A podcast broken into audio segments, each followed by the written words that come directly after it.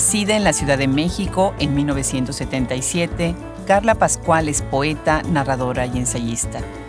El día de hoy se suma a nuestra enciclopedia y podcast Hablemos Escritoras para hablarnos también de su libro Descubrirme en Qatar. Esto es Hablemos Escritoras, la magia del universo enorme, infinito, de todas las escritoras, traductoras, críticas, editoras, cineastas que se han acercado a este proyecto. Muchas gracias a ellas por su generosidad y gracias a todos ustedes que han hecho posible estos ya cinco años de estar en el aire, con más de 400 episodios, con miles de sugerencias de libros en nuestra página web y con miles de oportunidades de libros para comprar en nuestra tienda Shop Escritoras. Yo soy Adriana Pacheco y como siempre es un gusto enorme tenerlos en este espacio. Pónganse cómodos y disfrutemos la conversación. Capítulo 1. Golpe de calor. Fue en la cabina de pasajeros del avión en Londres donde tuve una probadita de lo que me esperaba. Al entrar, me vi rodeada por mujeres árabes musulmanas totalmente cubiertas de negro. Mientras platicaban, sacaron artículos personales de sus grandes bolsos de marcas de lujo y los acomodaron en sus amplios asientos de business class. Me sentí en desventaja. ¿Por qué habrían de saber más de mí que yo de ellas? Vieron mi estilo sencillo, pantalón de mezclilla y playera, mi cabello rizado, peinado al natural o despeinado luego de 12 horas de viaje desde Estados Unidos. Algo llegarían a saber de mi personalidad o estado de ánimo. Yo solo supe su estatura, algo de su complexión, y percibí su actitud desenvuelta y su seguridad en sí mismas. Nos dirigíamos a Qatar, en la desértica península arábiga.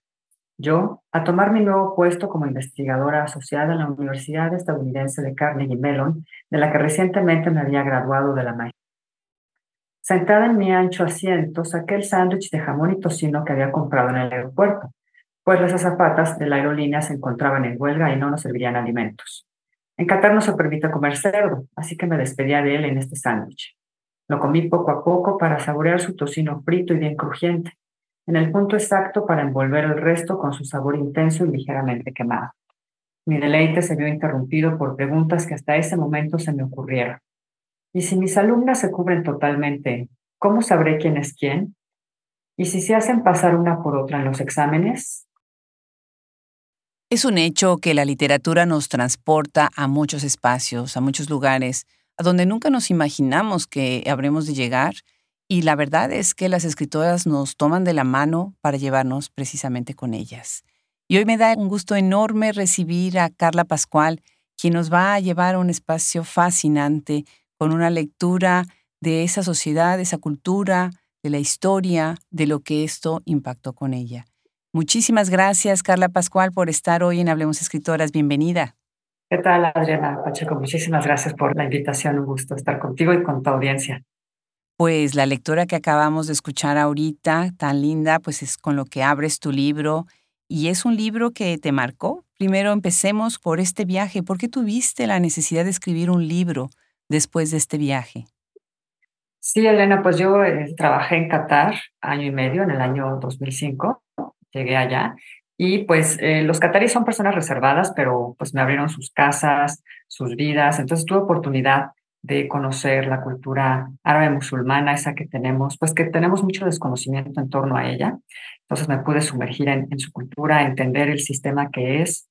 Y bueno, eso me abrió la perspectiva, pero también el haber estado en esta cultura tan distinta a la mía me hizo notar aspectos de mi cultura y de mí misma que no había notado y también aspectos de ella que pues me hicieron reflexionar e incluso ser más crítica sobre mi cultura. Entonces quise verter este punto de vista en un libro y llegar a una audiencia amplia. Claro. Además, tú vienes de un campo muy interesante, que son las ciencias políticas y las ciencias sociales. Y viendo tu currículum y pensando un poco en, tu trayectoria, pensé en que las escritoras que vienen, por ejemplo, de la antropología social, pues tienen una mirada y ahora me va a encantar escuchar a alguien que viene pues desde las ciencias políticas y las ciencias sociales. Cuéntanos un poco, Carla, de tu formación. Sí, pues yo digo, empecé en la literatura desde niña, pero también me gustaba mucho la política, la historia, entonces estudié ciencias políticas en el, en el CIDE, en la Ciudad de México, y más adelante una maestría en políticas públicas en Carnegie Mellon, en el, en el campus de Pittsburgh. Entonces, pues siempre estoy observando, cualquier destino al que voy, estoy observando los aspectos sociales, políticos, económicos, históricos del lugar. Y esta observación de alguna manera te ha marcado también para querer seguir escribiendo, ¿qué? ¿Ficción o no ficción? Pues de, la, de las dos he escrito también cuentos y ahí también en un par de ellos pues tengo también un subtexto político, social. Y bueno, últimamente me he enfocado más a la literatura de viajes, entonces también trato de, de incorporar algún subtexto político o social. Sobre todo, sabes que para retratar la época del destino. Sí, o sea, me interesa hablar sobre el destino en el que estoy, pues de manera sensorial, obviamente, para que el público, el lector se pueda transportar a ese lugar, pero también me interesa que mi narración muestre una época en la historia de ese destino. Entonces, el tener esta formación en ciencias sociales, pues me permite hacer eso, ¿no? Y, bueno, y mis habilidades de narración, pues mostrarlo y hacerlo de manera sensorial, ¿no? Y, y eso hago, ¿no? En este libro de Descubrirme en Qatar, más allá de hablar de mí, y de decir, llegué ahí en el año 2005, pues realmente digo cuestiones que eran importantes, que marcaban esa época en Qatar, por ejemplo, que las universidades mixtas en Qatar eran recientes, que las mujeres cataríes sí podían ser electas a la Asamblea Consultiva en su país, cosa que Qatar en ese año 2005 era el único país de la península arábiga en el que eso sucedía, por ejemplo. Interesante, ¿verdad? O sea, está uno viviendo un momento histórico para un país como visitante pero a la vez cuando puedes pasar tanto tiempo, pues ya puedes oír de viva voz de los habitantes, de la gente, de la localidad, cómo ven ese momento histórico que están viviendo, ¿no? Sí, exactamente. Sí, pues también fue conversar con ellos, ¿no? Este, sobre todo estos países de la península arábiga como Qatar, que son tan distintos que los vemos como conservadores, pero por otro lado vemos que están construyendo y tienen un, eh, mundial de fútbol, ¿no? Entonces, bueno, ¿qué, ¿qué, tanto están cambiando, no? Pues es algo de lo que trato de reflejar en el libro a través, desde luego, de conversaciones con ellos. Y también durante, ahora que fue el mundial de fútbol, estuve yo escribiendo una serie de crónicas sobre Qatar que pueden ver en mi, mi sitio web, carlapascual.com, en el blog y que se publicaron en varios medios, justamente para llevar al lector de la mano, ¿no? De cómo luce Qatar, cómo ha cambiado Qatar, pero también su sociedad, cómo es, cómo está conformada, por qué es así. Y pues sí, mostrar, ¿no? Si los cataríes están cambiando, no están cambiando, en qué sentido, ¿no? Pues me encanta, me encanta que hagas eso o que hayas hecho eso porque a veces, bueno, las personas que atienden, que van a estos, que asisten a estos eventos tan grandes, como pueden ser las Olimpiadas o el Mundial de Fútbol o la Fórmula 1, pues a veces nada más son visitantes del evento, ¿no? Visitantes del, del lugar, como meros turistas. Y bueno, pues la idea también de convertir al turista en viajero, que es pues entrando y entendiendo un poco más la cultura y la sociedad con el debido respeto que esto amerita, pues es gracias a trabajo como el tuyo. Qué bien, felicidades Carla, qué bueno que hayas hecho esto. Muchas gracias, André.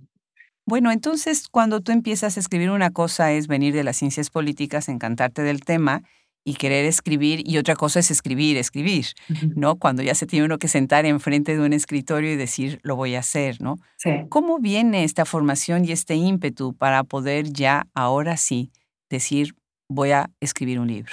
Bueno, este es el primer libro que escribo. Eh, pues te digo, como que partió más de lo racional, ¿no? De decir, bueno, quiero verter estas opiniones que tengo pero bueno, desde luego, y bueno, tomé mi vida, ¿no? Este, cómo fueron mis, mis vivencias en, en Qatar y desde ahí lo empecé a, a escribir. O sea, empecé a escribir desde, digamos, desde mí, obviamente, ¿no? Desde mí, desde la vivencia, pero siempre entretejido con el ámbito social que estaba yo viviendo allá y conociendo esta cultura. En mis otras crónicas de literatura, de, viaje, pues empiezo más bien por lo, por lo sensorial, ¿no? Por eso que viste en el destino, que sentiste en el destino, que te atrajo, y ahí empiezo, ¿no? Pero después viene esta chispita, ¿no?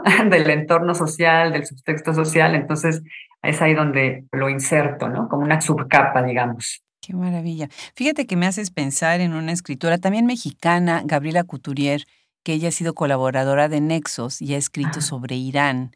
y en la conversación que tuvimos con ella, que fue de nuestros primeros podcasts, hablaba de algo muy parecido me gusta esta idea de pues hablar desde tu experiencia, pero también desde esta sensorialidad, ¿no? Pienso también, por ejemplo, en Margot Glantz cuando está escribiendo su libro Coronado de Moscas de la India, que además la India es un país que huele, que huele y que este, se te llena, todos los sentidos se te llenan de, de la India, ¿no? Así que me parece muy, muy relevante tomarlo así también. Y bueno, antes de entrar ya de lleno a tu libro, me gustaría hablar de un proyecto, un programa que me parece muy interesante. Nosotros tenemos libros infantiles, libros para niños. No me gusta mucho usar el término infantil, para niño prefiero. Y tú has estado en un programa que se llama Leer Les, que está dedicado al fomento a la cultura de literatura entre la infancia. Cuéntanos de este programa, eh, cómo es que llegas a esta organización, dónde está. Bueno, esta organización funciona en la Ciudad de México, lleva ya varias décadas. Llegué ahí pues a través de una amiga, ¿no? Estaban buscando lectores voluntarios y, la escuela que les faltaba, todavía un voluntario para tener todo el, el cupo lleno, pues me quedaba realmente a un kilómetro de la oficina. Sí podía yo decir, pues me voy más temprano ese día y paso con los niños, les leo y luego ya me voy a mi oficina, ¿no? No hay ningún problema. Entonces, pues me gustó la idea, ¿no? Obviamente de, pues siempre, ¿no? Nos gusta la idea de fomentar lectores, de estar en contacto pues con otro público, que es el de los niños, y bueno, también te das cuenta que México se hacía hecho el esfuerzo, ¿no? La SEP se ha esforzado por llevar bibliotecas de aula pues, a todas las escuelas del país, no solamente de la Ciudad de México. Y ahí en esta escuela primaria, yo leía quinto de primaria, tenían también su biblioteca de aula. Mm. Y pues sí, sí, sí lo leían. Yo además llevaba obviamente los libros que me inspiraba compartirles y creo que fue un buen reforzamiento porque lo hacíamos de manera que yo fuera a leerles no era parte del programa oficial, ¿no? Que hay que cumplir, era algo extra a la lectura que ellos tenían que hacer. Entonces era, les gustaba mucho, es algo que disfrutaba, pero bueno, ya luego con la pandemia, pues tú sabes lo que pasó, se cierran las escuelas y bueno, ya no lo retomé. ¿Y en qué edades, en qué rango de edades los niños? Era de primaria, era, eh, pues sí, desde primero de primaria hasta sexto de primaria y yo le leía a los niños de quinto de primaria. Ah, qué bien, qué bien, qué maravilla. Ojalá nos pudieras poner en contacto con ellos. Nos encantaría donarles libros para los ah, niños. Acabamos de mandar ahorita, fíjate, un proyecto preciosísimo. Me contactaron de Seattle, precisamente, Washington State, Rita Vircala, sobre un grupo que están llevándoles libros a los niños que están en la frontera, a los niños ah, migrantes. Y obviamente, como dice, ya hoy recibí el mail de agradecimiento de los libros que les mandamos. Y me enterneció mucho porque el mail dice que nos imaginemos a los niños que están en la sala de espera en migración o en donde los van a llevar al siguiente destino y cómo cambia su momento de estar ahí esperando si tienen un libro que pueden por lo menos estar leyendo en vez de estar viendo lo que sucede, ¿no? Totalmente conmovedor. Así que bueno, pues nos encantará, nos encantará donar. Sí, qué maravilla, qué buena iniciativa. Qué maravilla de iniciativa, ¿verdad? Sí. increíble. Bueno, pues entonces llega Sanitropress. A nosotros nos da gusto porque la tenemos ya en el proyecto. Platicamos con Mauricio Vares, es una editorial que queremos mucho. Y bueno, pues ahí está tu libro y se llama Descubrirme en Qatar. Sale ya ahorita, apenas en el 2022. Muchísimas gracias por mandarme la copia, preciosísima. ¿Cómo es que llegas ahí? ¿Cómo llegas a Nitropress para que te publiquen? Pues mira, tú sabes cómo es esto de, ser publicado, o sea, realmente tienes que tocar todas las puertas, entonces estuve mandando el manuscrito a, a decenas realmente de, editoriales en México, en España, por correo. También estábamos en plena pandemia, cuando no había pues eventos presenciales que pudieras ir ahí a, la presentación de un libro, presentarte con el editor, pues no había eso. Entonces, eh, algunas editoriales, algunas me contestaron, otras le pedía a amigos, ¿no? Que si conocían al editor, pues ahora sí que le hablaran de mí y del correo electrónico que les había mandado, porque pues las editoriales reciben muchísimos correos todos los días, ¿no? Manuscritos no solicitados, entonces así como, bueno, como por qué hay que abrirle estos correos, piensan ellos. Entonces justamente un amigo escritor, Raúl Mejía, es que cómo es la vida, porque justamente nos volvimos a ver en Morelia, en el funeral de un poeta michoacano, Gaspar Aguilera, Entonces, eh, ahí nos reencontramos, le platiqué del libro y le dije que lo había mandado a varias editoriales. Me dijo, pues yo conozco a Nitropress. Le dije, ah, bueno, lo mandé a Nitropress. Entonces ya él habló con, con Mauricio, ¿no? Para decirle, oye, pues puedes abrir el correo, ¿no? Entre todos los correos que has recibido, si puedes abrir eso y leer el manuscrito. Y efectivamente, sí, lo leyeron, les gustó. Entonces, son estas cosas, ¿no? De la muerte, ¿no? De Gaspar pues cómo surgió algo, ¿no? A partir de, ese encuentro que yo tuve con, con Raúl. Y sí, yo creo que fue muy, muy afortunado finalmente ir con, con Nitro Press, porque como tú bien dices, o sea, Lilia, que es parte de la editorial, pues se esmera mucho en el diseño editorial, ella es diseñadora gráfica editorial, entonces realmente el libro inmediatamente te sumerge en la península arábiga porque tiene en la portada pues las dunas del desierto, sigues dando la vuelta y sigue ahí el desierto, y luego estos arabescos, ¿no? que son estos patrones geométricos que decoran la arquitectura tradicional árabe, pues están en todo el libro decorándolo. Entonces, sí, la verdad es que es un ejemplar muy, muy lindo. Sí. Sí, con Lili es con quien tratamos para traer los libros a la tienda. Y bueno, todos los que nos están escuchando ahorita, estamos conversando con Carla Pascual. No se olviden visitar Shop Escritoras. Ahí tenemos para el mercado americano este bellísimo libro del que empezaremos a platicar ahorita. Carla, en mi reciente conversación con la escritora Gabriela Wiener, quien ha centrado mucho de su escritura en su propia historia y a partir de ahí en los momentos de la historia de otros, los momentos históricos, otros participantes, conversamos acerca de esta escritura del yo. Y bueno, tú ahorita abriendo la conversación has dicho que a veces, bueno, es escribir sobre tu propia mirada, pero también sobre lo que el otro va a llegar a encontrar en ese espacio. ¿Qué es lo que tú opinas sobre las escrituras del yo? Y la pregunta viene porque el título es Descubrirme en Qatar. Sí, digo, hay varios formatos, ¿no? De esta escritura del yo, la memoria, el diario, etcétera. Yo lo que hice con este libro fue vertebrar mis vivencias en Qatar en una trama. Por eso es que la, la denomino autobiografía novelada. El descubrirme le puse así descubrirme, por una parte porque sí descubrí varias cosas sobre mí misma que me estaban ocurriendo a mí en ese momento, pero bueno, que le suceden a otras personas, ¿no? Como recién egresada de la maestría, convertirte en una mujer profesionista, que eso no resulta fácil para las mujeres en ningún país.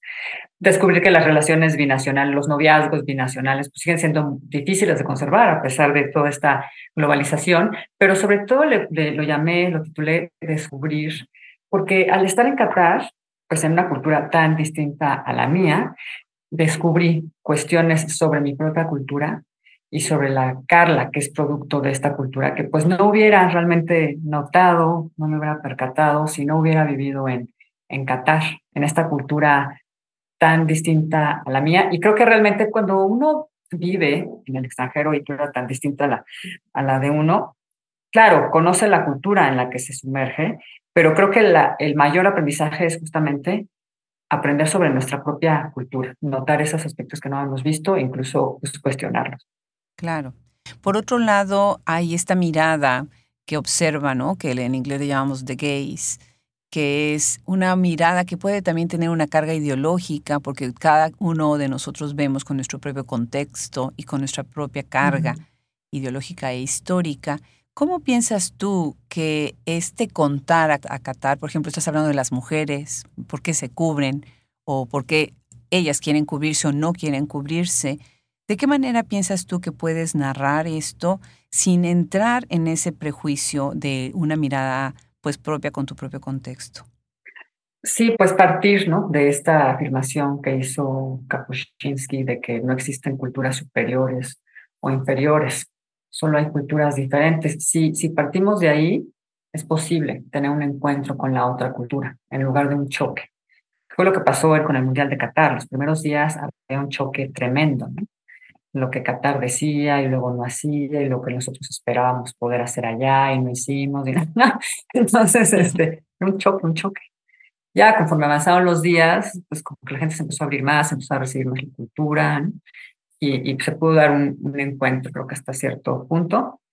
Y bueno, pues también entender que las culturas son un sistema, ¿no? Si uno ve nada más un tornillo de ese sistema, pues no, no, no le va a cuadrar, ¿no? Pero hay que ver el sistema en su conjunto. Y también muy importante, yo creo, es como entender, pues sí, el contexto también del de el, entorno, ¿no? De, de, esos países. O sea, por ejemplo, Qatar y esos países de la península arábiga, pues ellos vienen del desierto, han, este, han vivido en el desierto, han sobrevivido ahí por miles de años y derivado de ese entorno en parte, determina por qué se configuraron de la manera en la que se configuraron. ¿no? Por ejemplo, allá en Qatar el matrimonio sigue siendo arreglado, más del 30% consanguíneo entre primos de primer y segundo grado, sigue habiendo la poligamia, ¿no? Cerca del 9% son en poligamia. Pero entonces yo lo que hice, ¿qué fue lo que hice? ¿no? Yo dije, a ver, le voy a, voy a poner al lector a que se ponga en ese desierto. Y si me permites leer un fragmento de un artículo justamente que escribí, que está en mi blog, en carlapascual.com, dice matrimonio y poligamia en Qatar se llama.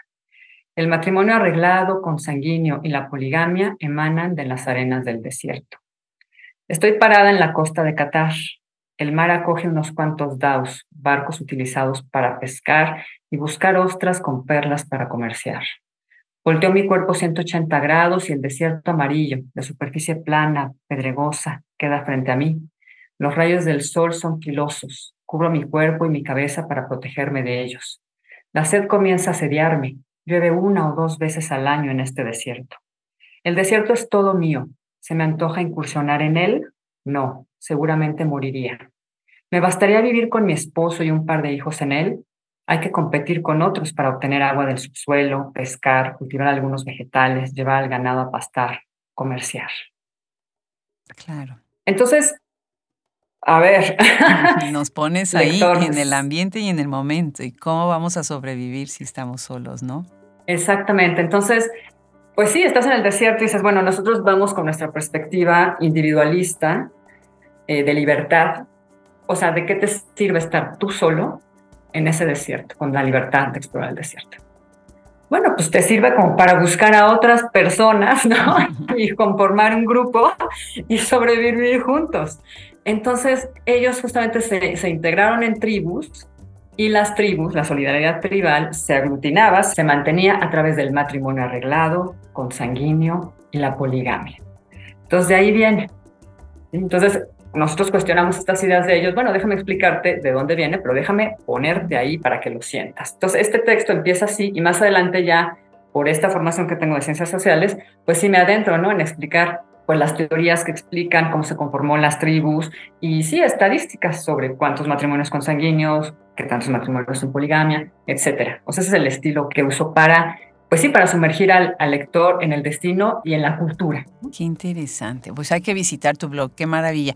Oye, Carla, ¿y subieron tus visitas a tu blog a partir del Mundial?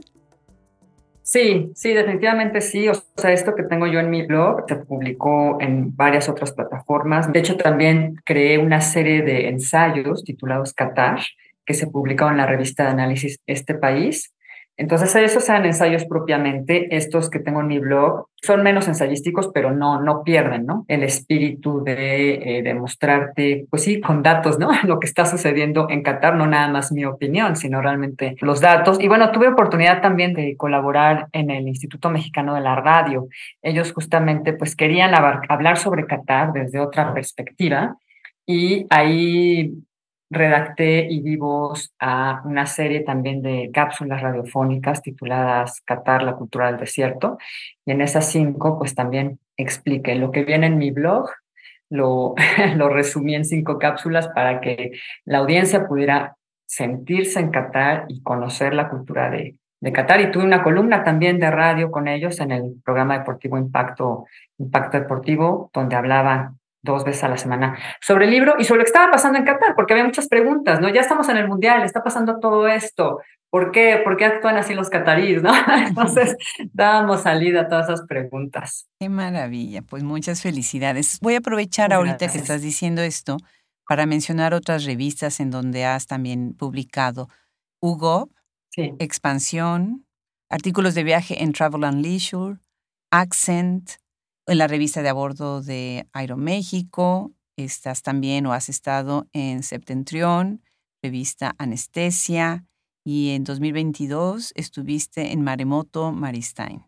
Muy interesante. Pues a ver, esta escritura de viaje en la que has ya también incursionado, tiene una larga tradición, ¿no? Nosotros nos podemos remontar al siglo XVII, siglo XVIII, sobre estos grandes expedicionistas y después, bueno, pues famosísimo todo lo que es la Tour de France y la Tour inglesa que se dio en el siglo XIX, que empezó todo es un interés enciclopédico, pero que partió mucho de la crónica de viaje, ¿no?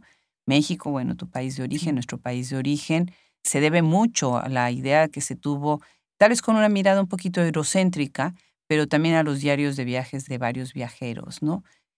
Y pienso en Carla Suárez, una escritora cubana que también escribe de viaje, y me parece muy interesante. Cada una tendrá su visión sobre qué es la escritura de viaje y me encantaría escuchar la tuya. Pues para mí la, la escritura de viaje es, por un lado, sí, definitivamente sumergir al lector en ese destino a través de lo sensorial, de los cinco sentidos. También hablar de ti como el autor, de qué es lo que te sorprendió o qué experimentaste, porque definitivamente las personas leemos literatura porque nos queremos conectar con los personajes, con las vidas de otras personas. Y también es importante la, pues lo que te decía, para mí retratar una época en ese destino. No es lo mismo ir ahorita y escribir un, un artículo sobre Vietnam, ¿no? Que haber ido hace 40 pues, años, ¿no? Totalmente, totalmente distinto. Y ahorita que decías lo de lo eurocéntrico, eh, sí quisiera también recalcar que eh, justamente las narrativas sobre Arabia nos han venido generalmente de Estados Unidos y de Europa Occidental. ¿Por qué? Bueno, pues porque ellos, Europa colonizó todo el mundo, Luego, en el siglo pasado, pues la inversión extranjera directa, la política exterior de Europa, de Estados Unidos, pues siempre ha sido muy, muy insistente en promover sus intereses. Entonces, son sus poblaciones las que viven en estos países de la península arábiga. Y por otro lado, pues son los países que tienen este capital para las industrias creativas, hacer películas, libros, Aladino en Broadway, ¿no? Este, Lawrence de Arabia. Entonces, y eso es lo que nos ha llegado a América Latina, esas narrativas. Y bueno, y lo mediático, de las noticias, ni qué decirse, ¿no? Entonces, este libro, Descubrirme en Qatar, pues es el primer libro escrito en español y que ofrece la mirada desde América Latina y de una mujer. Y eso también es valioso, sobre todo en Estados Unidos, donde ustedes tienen una comunidad árabe musulmana con la que se topan, la comunidad latina, hispana se topa con una comunidad árabe musulmana. Y bueno, te digo, o sea, ustedes tienen acceso a estas narrativas estadounidenses, pero claro, desde la idiosincrasia estadounidense, anglosajona. Pero bueno, este libro a los lectores hispanos y latinoamericanos en Estados Unidos pues les puede ayudar a acercarse a esa comunidad árabe musulmana, pero desde nuestra propia idiosincrasia latinoamericana. Claro, claro, pues muy, muy interesante. Y bueno, ¿qué viene ahora, Carla? ¿Estás pensando en seguir escribiendo libros como este o seguir más en la línea de crónica, de relato? No tanto en artículos o en tu blog, sino de manera impresa o digital definitivamente, ¿no?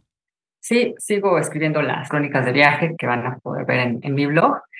Y pues tal vez un, libro sobre, sí, literatura de viaje también sobre las, las Islas Cook, que tuve la oportunidad de, de vivir ahí un, par de meses y además de ser encantadores, pues nos muestran la fragilidad del medio ambiente.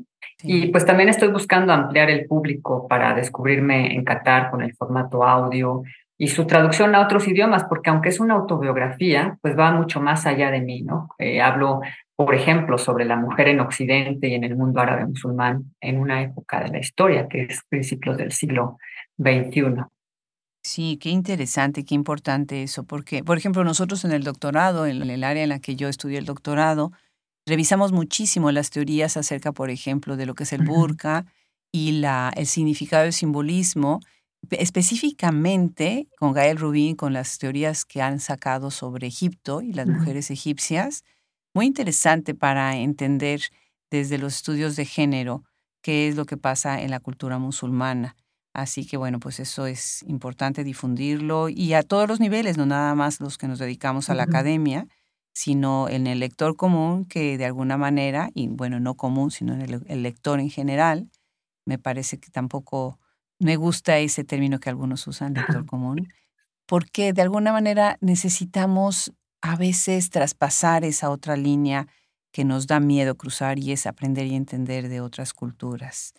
¿Te parece bien si cerramos esta conversación con una lectura de uno de los pasajes del libro que más te haya costado trabajo? Escribirlo porque, como tú lo has dicho y lo has dicho de una manera muy bonita y muy sensible, te enfrentaste a ti y me parecería fascinante que escuchen todos los que nos siguen, pues de qué manera ese pasaje refleja lo que tú sientes. Sí, claro que sí. Sí, tengo este párrafo que la verdad es que le di muchísimas vueltas. Me costó muchísimo trabajo eh, escribirlo porque trae muchas ideas que yo quería cuestionar y, bueno, eh, espero haberlo logrado bien. Dice, ya estamos en el capítulo 11, más o menos a la mitad del libro.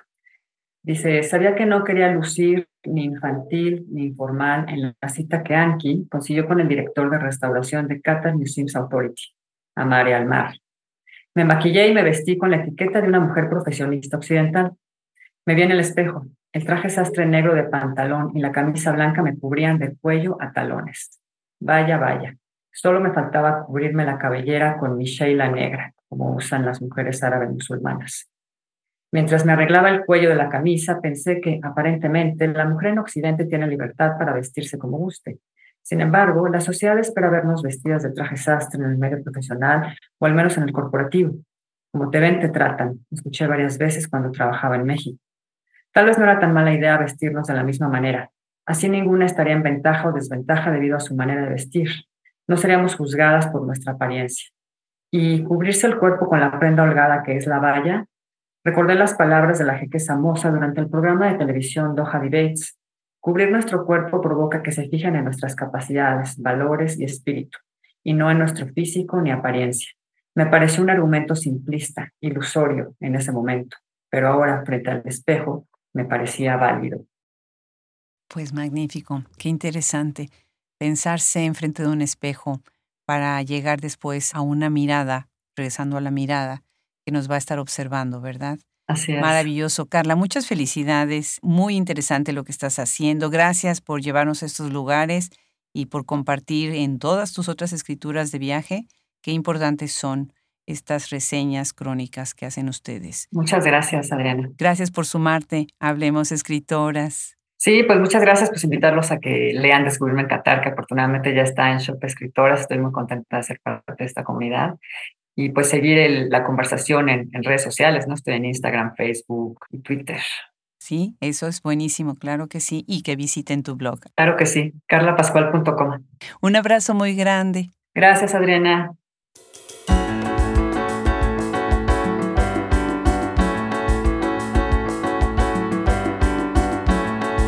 Bueno, pues si se ha dicho que los libros te llevan a muchos lugares, este es el ejemplo.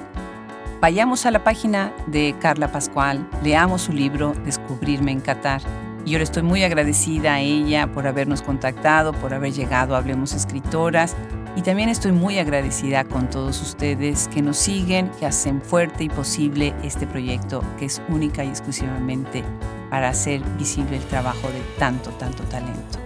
Gracias a nuestro maravilloso equipo que hace posible Hablemos Escritoras, Fernando Macías Jiménez en la ingeniería de audio, Cristian Josefi, edición de podcast, Brenda Ortiz, social media, coordinación y administración. También muchas gracias a nuestros colaboradores, Alejandra Márquez, Liliana Valenzuela, Juliana Zambrano, Fran Denstedt, Gaele Calvez, Gisela Jefes, Rosemary Salum y a nuestro nuevo miembro, Isabel Ibáñez. Muchas gracias, yo soy Adriana Pacheco y no olviden visitar nuestra página web www.hablemosescritoras.org, visitar nuestro podcast, nuestra enciclopedia, nuestras sugerencias de libros y si viven en los Estados Unidos, vayan a Shop Escritoras. Tendrán un universo maravilloso que descubrir. Hasta la próxima.